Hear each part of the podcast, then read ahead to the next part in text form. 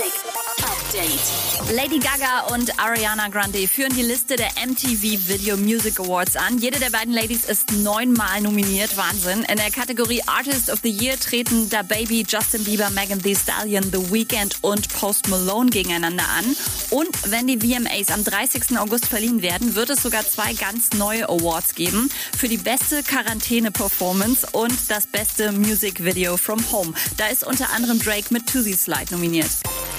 TikTok hat seine erste Cross-Reality-Experience announced. Das ist eine Art äh, virtuelles Konzert mit The Weeknd, bei dem man aber auch mit dem Künstler interagieren kann. Geplant ist das Ganze für den 7. August.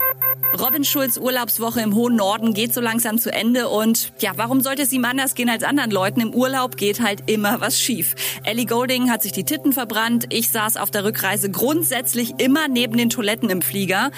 Aber Robin Schulz, ja, der toppt dann irgendwie doch noch mal alles. Bei ihm gab's erst kein Essen in Cuxhaven, dann Regen auf Sylt und dann hatte seine Freundin auf der Rückreise mit dem Rad auch noch einen Platten. Na super. Okay, in Osnabrück angekommen. Was ist der Dame passiert? Aber zum Glück hier und nicht vorher schon. Im Platten. naja, wir werden jetzt abgeholt, alles cool. Update mit Claudi on Air. Jetzt auch als Podcast. Für tägliche News in deinem Podcast-Player. Abonniere I Love Music Update.